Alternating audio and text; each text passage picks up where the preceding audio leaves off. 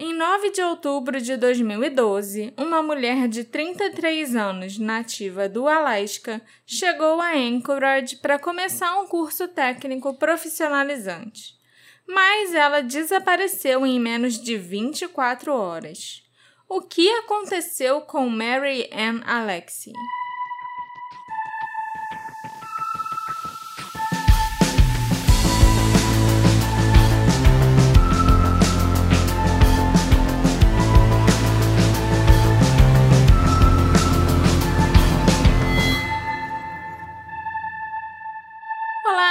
Ouvintes queridos!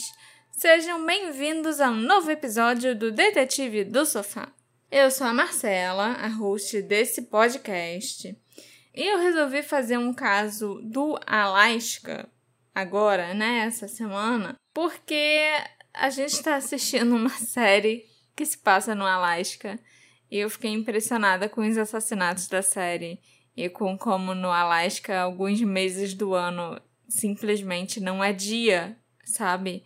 Não faz sol. E o Alasca é um lugar muito bizarro por vários motivos. Mas principalmente pelos assassinatos e desaparecimentos, não só os da série, mas diversos assassinatos e desaparecimentos da vida real. E a maioria deles não é solucionado. Ok. Você podia ter feito um caso inspirado no carnaval, porque a gente tá gravando no carnaval. Ah, mas só vai sair daqui a duas semanas esse é, episódio. A gente tá no carnaval. As pessoas já As voltaram, pessoas já começaram o ano delas, provavelmente. Mas antes da gente entrar na história da Mary Ann, eu queria só lembrar a todos os nossos ouvintes que esse podcast aqui ele conta com o apoio generoso de pessoas maravilhosas, lindas e gostosas que são os nossos apoiadores. Eles ajudam a manter esse podcast no ar, eles ajudam a manter os planos que a gente tem em movimento. E então é muito importante que a gente tenha apoiadores e que se você quiser se tornar um apoiador, vá lá no site ou no aplicativo da Aurelo. Como eu já falei mais uma vez, é muito importante, ajuda bastante, apoia a gente, apoia outro podcast que você gosta, porque é muito bom para quem toca o seu projetinho, certo, Marcelo? Isso aí. E agora sim, me conta a história da Mary Ann Alexie. Nas regiões selvagens do Alasca, onde a sobrevivência é uma luta constante, uma história perturbadora se desenrolou. Mary Ann Alexie, uma mulher nativo-americana, desapareceu sem deixar rastros, deixando a sua família e a sua comunidade preocupadas e desesperadas por respostas.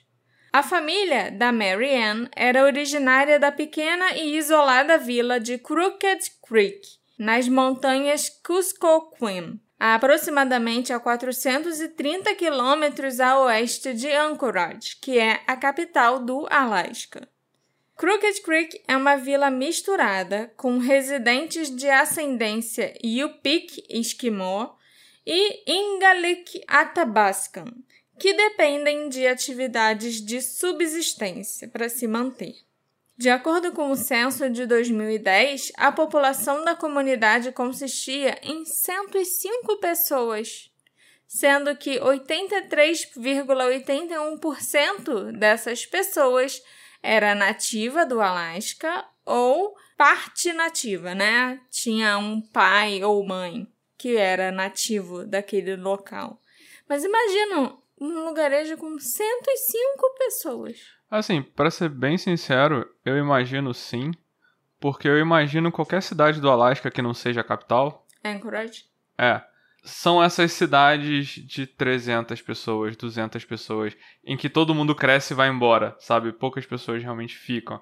A gente viu aquele documentário do pessoal que caçava tesouro, você lembra? Sim. E também era uma cidade que tinha pouca gente, todo mundo ia embora, a cidade tava morrendo, porque não tem quase ninguém. Então a ideia que eu tenho. E o sonho do prefeito era encontrar o tesouro para revitalizar a cidade. Exatamente. Então eu imagino sim essas cidades, não sei se é interior a palavra, essas cidades que não são a capital, serem com muito pouca gente, é, cada vez diminuindo, provavelmente. O Alasca deve ser um lugar muito difícil de morar Eu acho que Anchorage por si só já deve ter sido uma cidade muito difícil de construir, de se estabelecer e de fazer chegar, tipo, tecnologia uhum. e tudo isso até lá, que é a capital.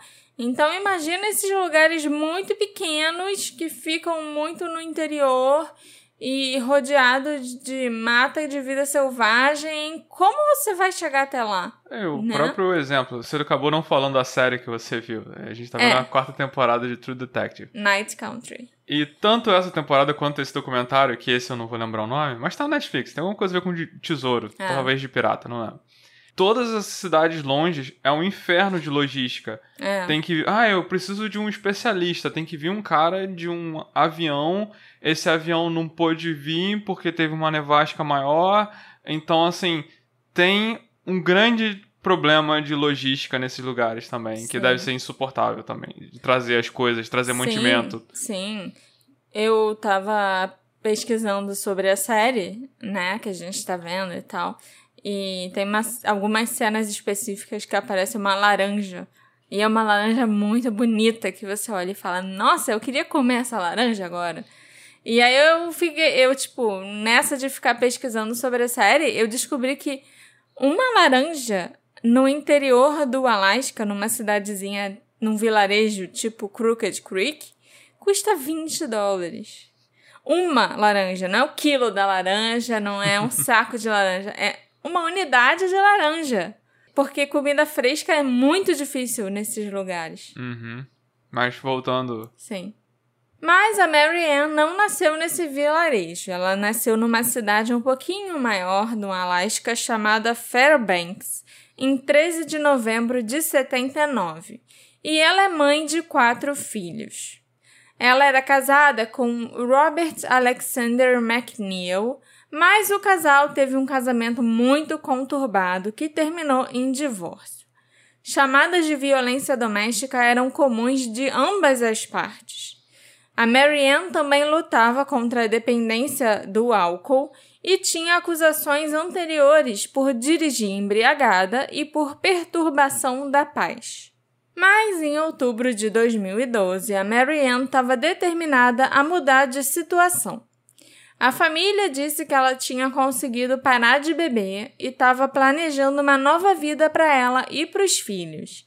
Então ela decidiu voltar a estudar e fazer um curso técnico para se tornar assistente médica no Alaska Career College, em Anchorage. A Marianne tinha a missão de melhorar sua vida e se tornar um modelo, né, um exemplo para os seus filhos. Ela esperava que ir para a escola também lhe permitisse sustentar melhor a sua família e ela estava muito ansiosa para enfrentar essa nova aventura. Era costume que a Marianne tivesse em contato diário com os filhos, amigos e familiares. Então, quando a comunicação foi interrompida na manhã de 10 de outubro de 2012, a família dela percebeu que algo estava muito errado. No dia 9 de outubro, a Marianne viajou da sua casa em Fairbanks para se matricular no Alaska Career College, em Anchorage. Ela ligou para a família por volta do meio-dia para dizer que tinha chegado em segurança. Mas a Marianne não apareceu na escola naquela tarde como ela havia marcado, e as suas atividades durante o dia 9 de outubro são desconhecidas. O último contato que a gente sabe que a Marianne fez com alguém ocorreu cerca de 14 horas depois, por volta das 3 da manhã do dia 10 de outubro, quando ela fez um telefonema angustiado para uma amiga chamada Peg, dizendo que precisava de um lugar para ficar. Algumas fontes até afirmam que a Marianne fez várias ligações para amigos e tal, mas a única que a gente consegue corroborar é a ligação para Peg. A Marianne parecia confusa e desorientada nessa ligação e disse para Peg que ela estava perdida perto de uma área arborizada ao longo da Spenard Road. A Peg disse que a Marianne não parecia coerente e, com seu histórico de problemas com álcool, a Peg presumiu que a Marianne tivesse bêbada. Esse seria o último contato que a Marianne teria com alguém.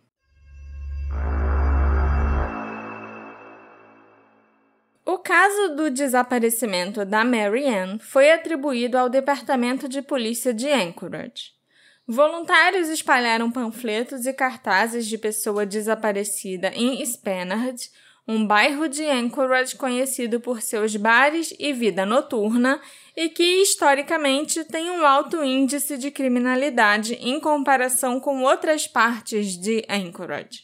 E essa é a área em que a Marianne disse para a amiga que estava perdida. Buscas policiais e voluntárias foram realizadas nas proximidades do Lago Hood e do Lago Spanard, e também ao longo dos trilhos da ferrovia e em áreas arborizadas ao longo da Spanard Road. Como a Marianne mantinha contato regular com os familiares e amigos, eles imediatamente perceberam que algo estava errado. Durante um dia inteiro sem nenhuma palavra da Marianne e nenhum telefonema para verificar como estavam os seus filhos, a família começou a se preocupar. Eles então ligaram para a escola onde ela ia se matricular, né, onde ela tinha um compromisso, e para sua consternação, confirmaram que ela não compareceu ao compromisso agendado.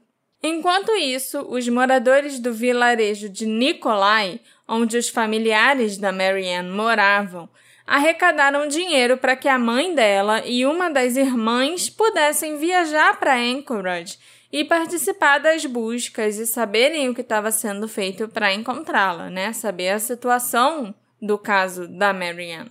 A Cusco Queen Corporation doou o valor de duas passagens aéreas e 500 dólares para ser oferecido como recompensa por informações sobre Mary Ann.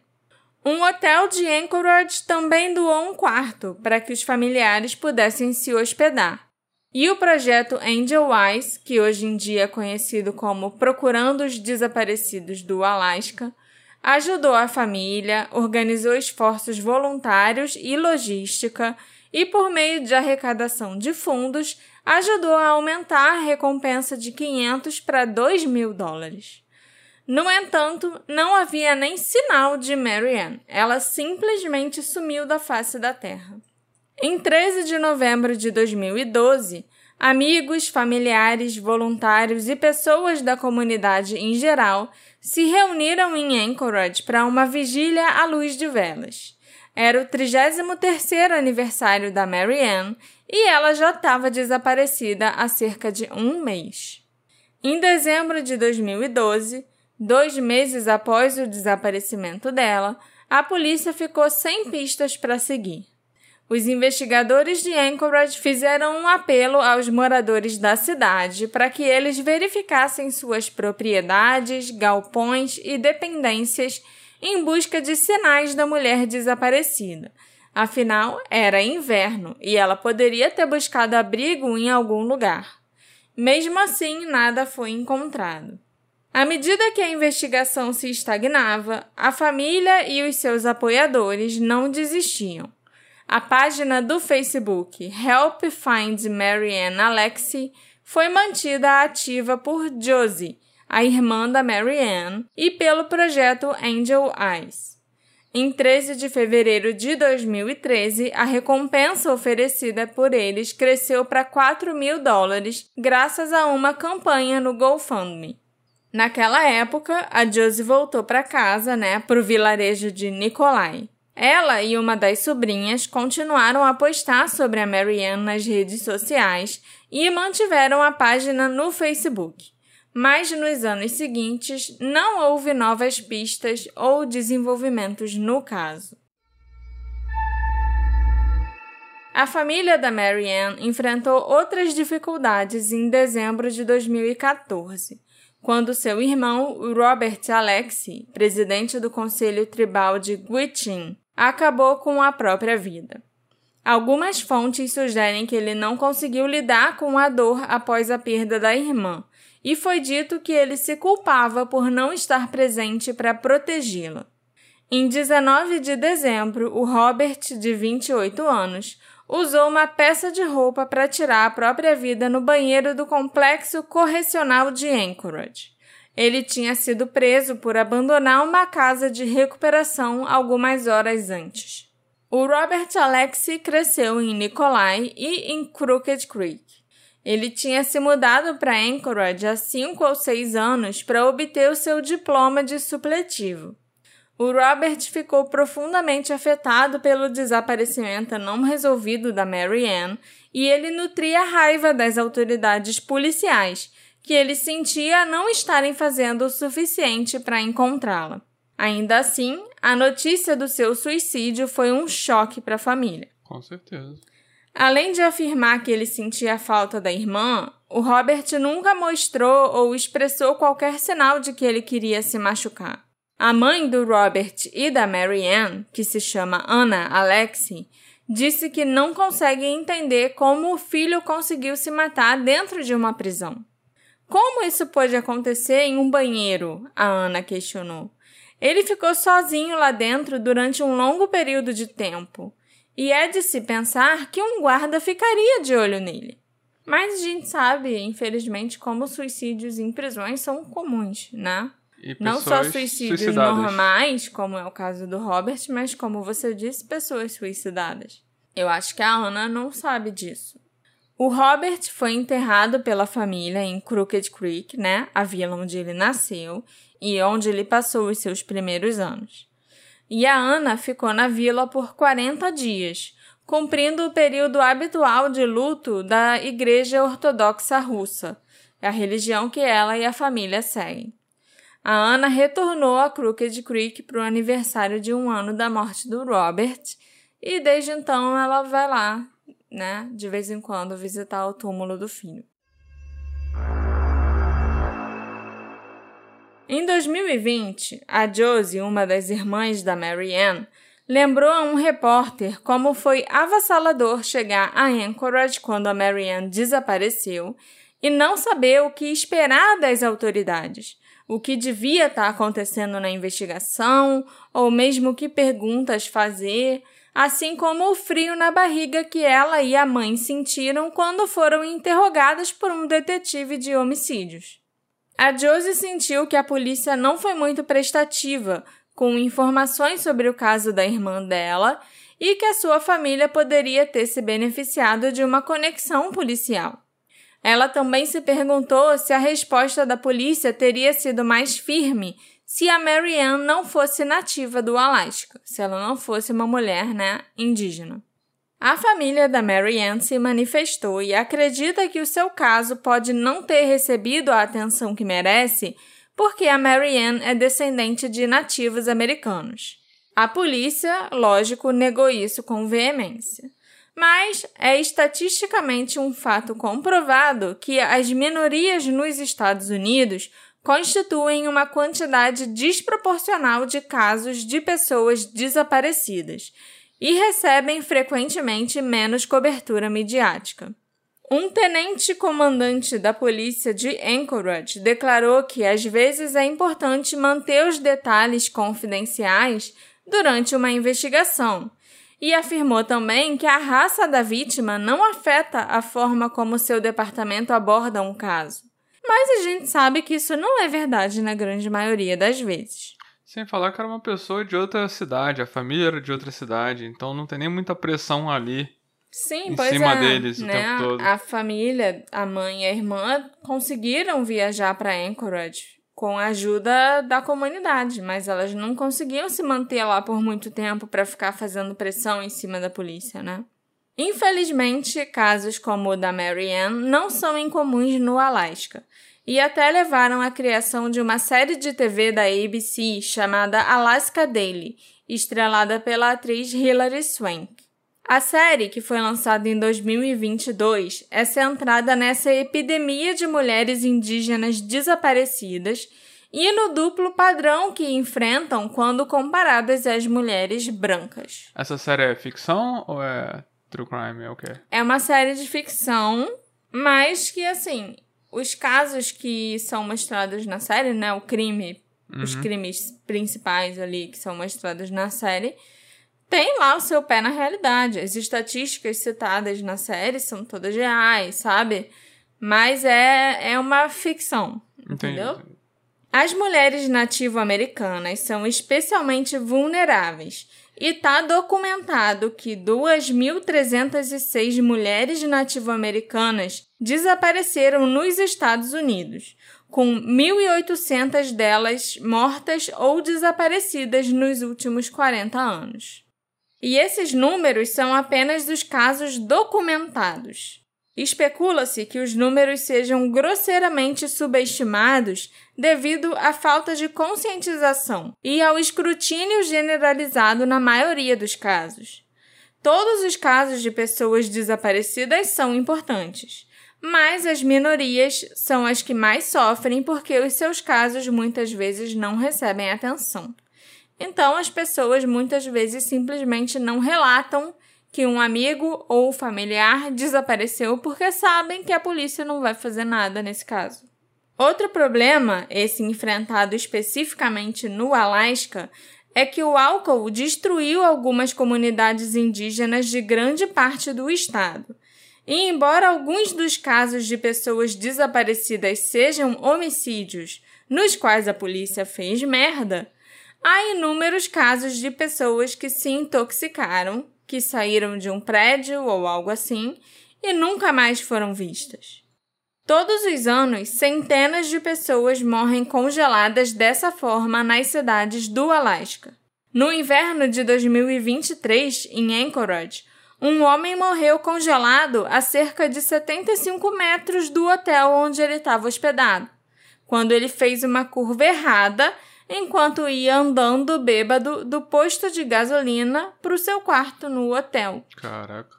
Eu acho também que os corpos d'água próximos só aumentam ainda mais esse risco. E a área onde a Mary estava na última vez que ela falou com alguém não é boa para uma mulher solitária que está vulnerável e desorientada. Mas nenhum lugar é bom nessas circunstâncias, especialmente com os elementos do Alasca. Antigamente, o bairro de Spenard era uma área sombria, com muitos bares e prostituição, mas tornou-se gentrificada ao longo dos anos. No entanto, qualquer lugar à noite em Anchorage pode ser arriscado, especialmente para uma mulher embriagada, sozinha, em temperaturas congelantes. Talvez a Marianne tenha sido sequestrada e assassinada ou talvez ela tenha perambulado pela floresta. Infelizmente, ambas as coisas acontecem o tempo todo, especialmente com mulheres nativas. E há muitos lugares para desaparecer em Anchorage, até mesmo dentro da cidade. Há muitas áreas arborizadas ao longo do sistema de ciclovias que atravessa a cidade, vários lagos, vários canais. Além disso, a verdadeira natureza selvagem fica a apenas uma curta distância de carro. Anchorage e o Alasca em geral não são seguros para mulheres sozinhas. As áreas arborizadas fornecem coberturas para a vida selvagem. Os ursos são ativos durante todo o inverno, desde que eles tenham fontes de alimento, principalmente latas de lixo desacompanhadas. Mas os ursos comem qualquer coisa, eles não são o grande problema, né? A grande preocupação são os predadores de duas patas, que também são abundantes, e uma pessoa solitária fora da cidade é especialmente atraente para eles. Na página do Facebook dedicada a Mary Ann, uma mulher descreveu que estava naquela área tarde da noite e que foi abordada e seguida por um carro a área de Spenard, mesmo local onde a Marianne desapareceu. Em outros locais, algumas trabalhadoras do sexo também expressaram preocupações sobre segurança, embora eu entenda que Spenard não é tão ruim quanto costumava ser antigamente, né? Anchorage tem cerca de metade da população do Alasca inteiro mas ainda é o Alasca. Então, existe natureza selvagem por todo o lado. É um passeio curto até áreas e montanhas muito remotas, então é relativamente fácil você desaparecer no Alasca. Além disso, Anchorage, como o seu nome sugere, é um porto, e por isso também há muita água na região. Eu me pergunto se a Marianne foi para Anchorage sem planos sólidos, sabe? Como se ela fosse chegar lá e descobrir o que fazer e resolver onde ela ia ficar. Não tinha hotel, não tinha casa? Não, não tinha nada assim reservado no nome dela ou nenhum amigo que morasse na cidade com quem ela tivesse falado e pedido para ficar, por exemplo. Dado o seu passado de abuso de álcool, ela pode ter sido atraída para um bar. Uma bebida leva a outra e de repente já é tarde da noite. Ela se esqueceu do compromisso na escola e está tentando ir para onde quer que ela planejasse ficar. Ela se perde porque está embriagada em um novo lugar e sucumbe aos elementos. Eu verifiquei o tempo, como, né, como o clima estava em 9 e 10 de outubro de 2012 e estava fazendo menos 8 graus e chovendo bastante. O frio e a umidade combinados com a bebida são uma receita para o desastre. Lembrando que estava fazendo menos 8 graus, mas a sensação térmica era muito pior do que isso, principalmente por causa da chuva que estava caindo também. Há muitos detalhes incompletos ou inconsistentes no relato desse caso, tais como: qual meio de transporte a Marianne usou para viajar até Anchorage? Onde ela planejava morar enquanto estivesse estudando lá? Quais pertences ela levou com ela? Será que ela tinha hora marcada para se matricular lá na escola no dia 9? Ou será que ela já estava iniciando as aulas? Ou ela estava aparecendo sem hora marcada? Será que ela tinha amigos ou contatos em Anchorage com quem ela pudesse ter se encontrado? E para quantas pessoas ela ligou entre o dia 9 e 10 de outubro e em que horários? Claro que a polícia nunca revelou nenhuma dessas informações ao público, e nem mesmo à família da Marianne. Eu conversei com uma sobrinha dela, chamada Balassa Alexi, que me deu alguns insights melhores sobre a Marianne, sobre a família e a relação da família com os investigadores. A Balassa afirmou que a família gostaria muito de ter tido uma pessoa para dar apoio a eles, ou para ter estabelecido um contato com a polícia, né? Para ajudá-los a se adaptar ao que estava acontecendo e para orientá-los sobre o que esperar mas eles não receberam nenhuma ajuda psicológica ou de assistência social.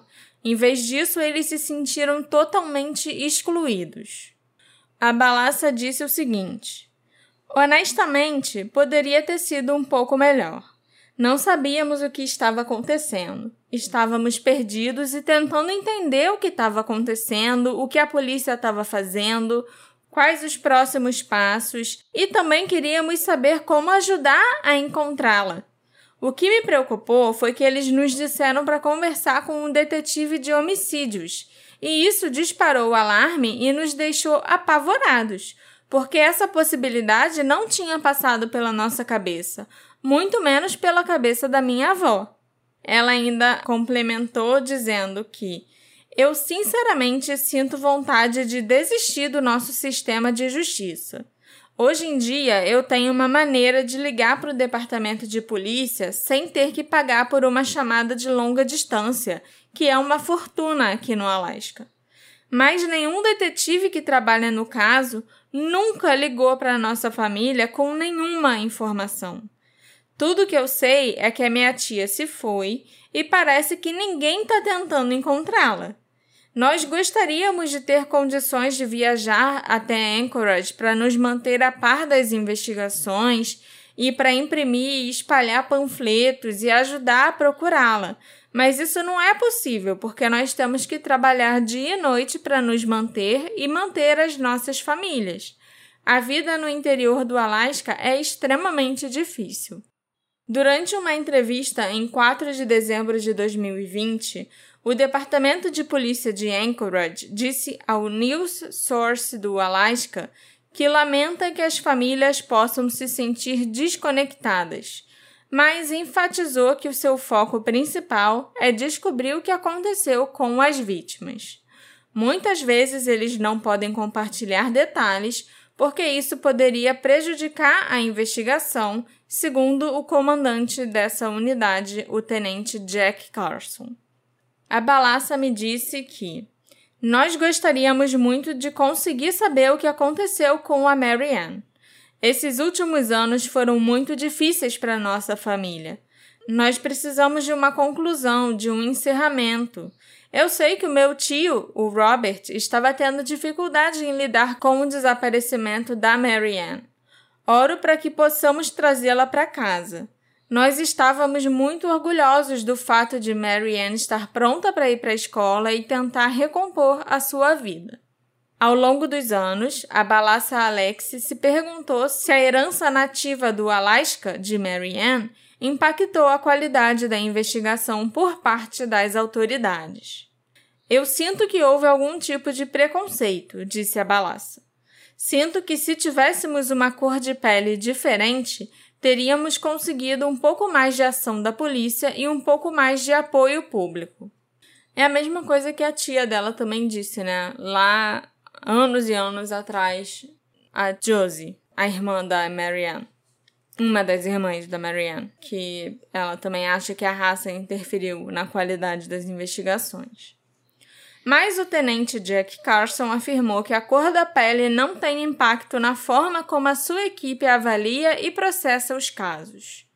A raça não afeta a forma como encaramos os casos, disse o Jack, explicando que os detetives analisam o crime que foi cometido e tentam trazer justiça e encerramento para as vítimas e famílias. A melhor forma de permitir que as famílias saibam que nos importamos é resolver os casos para elas, e esse é o nosso objetivo número um.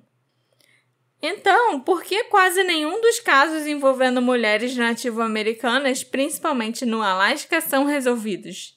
Você não está fazendo bem o seu trabalho, Jack. A Balassa descreveu a Mary Ann como uma segunda mãe para ela. Ela também me contou sobre a sua adolescência, onde ela teve muitos problemas, até psiquiátricos, que eu não vou entrar em detalhes aqui porque eu acho que não convém, e o que a tia significava para ela.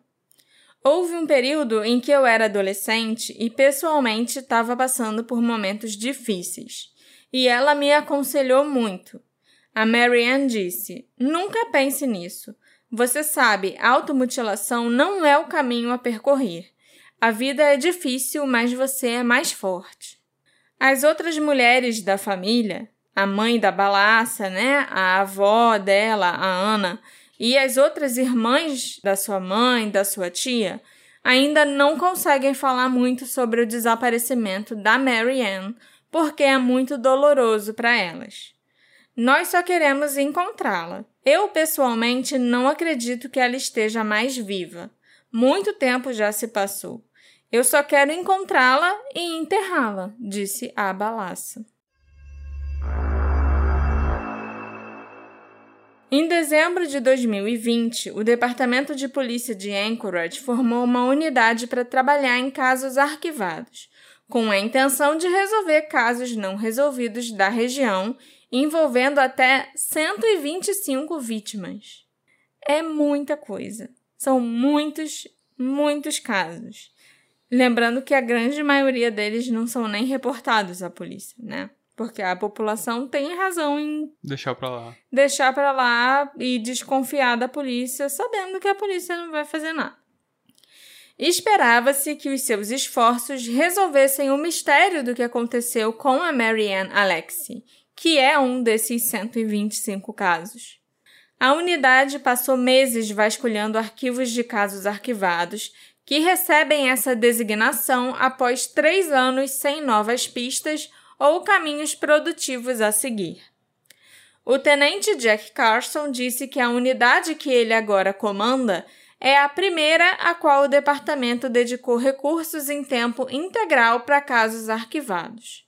E o Jack Carson parece que é um dos poucos únicos investigadores ou policiais de Anchorage, porque todas as entrevistas que eu vi falando de casos de pessoas desaparecidas antigamente, hoje em dia, é só esse cara. É só esse cara que fala e olha lá, sabe? É muito engraçado isso. Até uns casos de nada a ver, assim, de roubo, de sequestro. caso de tráfico de droga, é sempre o Jack Carson que tá lá.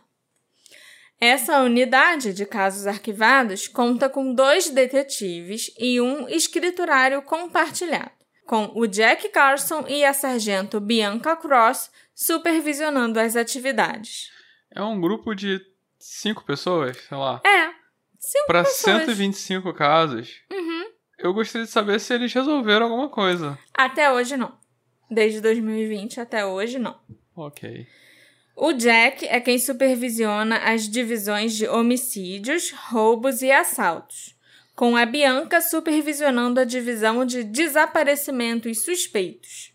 A tecnologia do DNA, a qualidade das evidências antigas e a cooperação de testemunhas com os investigadores ajudarão a determinar se a unidade pode concluir os casos de homicídio, agressão sexual e de pessoas desaparecidas.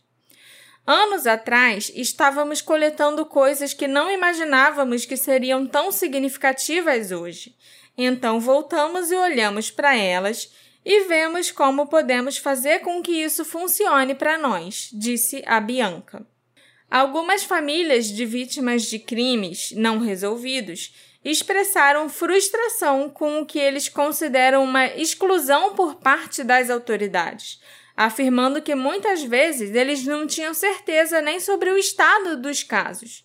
Então não era só a família da Mary Ann que sofria com isso, né? De não ter notícia do, da polícia nunca nem ter ligado para eles para falar alguma coisa, tipo, olha, a gente ainda está investigando a gente ainda está trabalhando no caso. Ou então, olha, o caso foi arquivado porque já se passaram três anos sem pistas. Uhum. Eram muitas e muitas famílias que nunca receberam nenhuma notícia de como estava o andamento do caso, sabe? O Jack Carson disse que ele entende as perspectivas dessas famílias, mas a polícia limita a quantidade de informações divulgadas porque em muitos desses casos a única pessoa que sabe dessas informações é o próprio assassino ou a pessoa que cometeu o crime. Sei que há muitas famílias esperando que seus casos sejam analisados agora e posso dizer que analisaremos cada um deles, disse o Jack. O primeiro ano da unidade, todo o ano de 2021, foi gasto na organização e determinação de quais casos deveriam ser os primeiros casos a serem reinvestigados, a serem reabertos. Mas até agora, fevereiro de 2024, a unidade ainda não resolveu nenhum caso arquivado. O Jack Carson disse que esse continuará sendo o objetivo à medida que a unidade cresce e se desenvolve. O foco número um é trazer justiça para as vítimas e para as suas famílias. Vai que. Com cinco pessoas?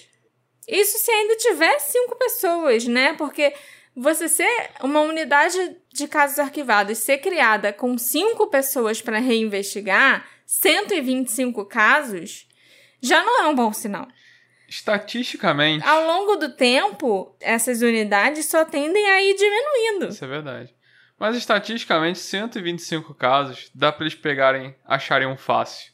Entendeu? Que tava na cara deles o tempo todo e, e ficou do jeito que ficou porque ninguém quis trabalhar, entendeu? Ah, mas ainda não aconteceu isso, né? É, tipo. Será que eles ainda não encontraram um caso fácil? Não, não querendo é, defender muito. Mas você falou que eles se formaram em 2020. Gastaram o primeiro ano organizando. Daí pra frente eles passaram por uma pandemia. Eu não sei como é que foi a pandemia no Alasca, eu vou presumir que foi ruim, igual todos os lugares. Então, assim, não acho que devia ser uma prioridade. Com certeza não. Entendeu? Então. Até porque, eu ia falar, a gente sabe, mas a gente tá vendo uma, na série que, assim, se morre alguém no inverno, você tem que esperar meses para o solo descongelar para você enterrar aquela pessoa. Então imagina como deve ter sido o Alasca no inverno na pandemia. Tipo, se morre um monte de gente, uhum. você vai ter que dar um jeito de guardar aqueles corpos em algum lugar até a neve derreter para você poder enterrar aquelas pessoas e processar a papelada e tal, entendeu? Uhum. Então, eu realmente imagino que deve ter sido meio caótico a pandemia no Alasca. A Mary Ann é classificada como uma pessoa desaparecida em perigo. Há suspeita de que ela tenha sido vítima de um crime. Na época do seu desaparecimento, ela tinha cabelos pretos, olhos castanhos, ela media 1,20m de altura e tinha uma tatuagem no seu braço direito. Não há descrição da roupa que ela estava usando quando desapareceu. Ela também atende pelo pseudônimo de Mary Jane Alexie e às vezes usa o sobrenome de McNeil, que é o sobrenome do seu ex-marido. Com tanta falta de evidências e pistas, a especulação é tudo que nós temos. Eu acho que ela devia estar tá muito estressada ou ansiosa de estar tá num lugar novo, né? Recomeçando a vida dela, começando a estudar para ter uma carreira e ela talvez tenha acabado resolvendo tomar um drink ou uma cerveja para relaxar. E aí ela pode ter saído andando pela cidade, se perdido e congelado. Mas será que se isso acontecesse ela não teria sido encontrada? Eu não sei. Também é possível que ela tenha sido sequestrada e assassinada, mas sem testemunhas ou suspeitos, eu realmente acho que ela simplesmente pode ter sucumbido aos elementos em alguma floresta. Não que o Alaska não tenha sua cota, né, de serial killers e assassinos e tal. Vídeo Robert Hansen que caçava suas vítimas como animais. Mas em 2012, eu não me lembro de ter ouvido falar de nenhum assassino ou serial killer em atividade na região. Posso estar enganada, mas pelo que eu pesquisei, não tinha nada assim de muito estranho acontecendo naquela época. Tirando os desaparecimentos normais que vão acontecendo por lá e ninguém se importa, né? uhum. né? Na região selvagem do Alasca, onde a natureza reina suprema, a história da Marianne Alexie perdura como um mistério assustador, representando a resiliência da família e da comunidade diante da adversidade. Com o passar do tempo, a busca por respostas persiste, impulsionada pelo compromisso de descobrir a verdade e encerrar o enigmático desaparecimento da Mary Ann. Esse episódio ficou mais curto, né? Bem mais curto do que os outros que a gente normalmente faz, porque, como eu já mencionei, o caso da Mary Ann não teve cobertura da mídia. E a polícia também não me parece ter feito nada. Além do que a gente já sabe. Ah, vamos fazer umas Coletiva. buscas aqui pela cidade, vamos fazer umas buscas aqui nos rios e tal, mas não encontramos, então é isso aí. Vamos deixar pra lá. E é por causa disso que eu não consegui encontrar muitos detalhes desse caso e muitas informações úteis para passar para vocês. E isso me deixa muito triste, sabe? E eu até pensei, ah, vou juntar dois casos do Alaska em um episódio só. Eu dava para fazer isso tranquilo, e aí sim, ficaria um episódio grande como as pessoas gostam. Uhum. Mas não ia refletir o que eu queria passar aqui, sabe? E não ia como... refletir, tipo, como esses casos são descartáveis uhum. pela polícia local como eles não se importam e como simplesmente não tem desenvolvimento, tudo é deixado para lá e ninguém parece fazer nada para encontrar essas pessoas. Uhum. Se eu fizesse um episódio muito longo, ia parecer que, nossa, olha só, a polícia do Alasca trabalha. Entendi. Mas a polícia do Alasca não trabalha e é por isso que o episódio tá curto. Entendeu? Entendi. O episódio de hoje é dedicado à nossa querida apoiadora Cecília Machado. Cecília, o episódio foi mais curto, né? Pelos motivos que eu acabei de dar. Mas ele foi feito com muito amor e carinho e dedicação, igual a todos os outros.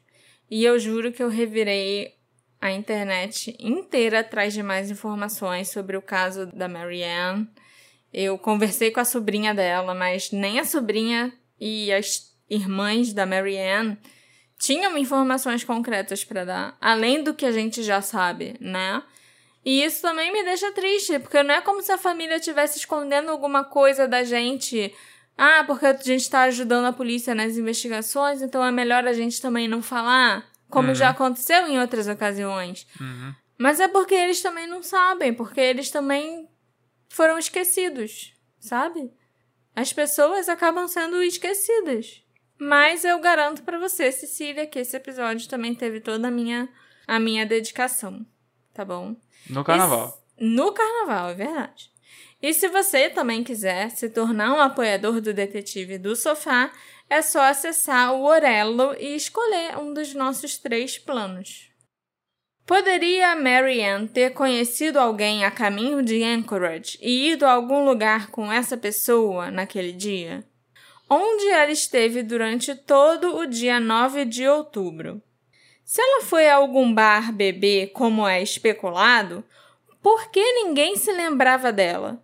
Ela poderia estar numa residência ou acampamento dos moradores de rua de Anchorage.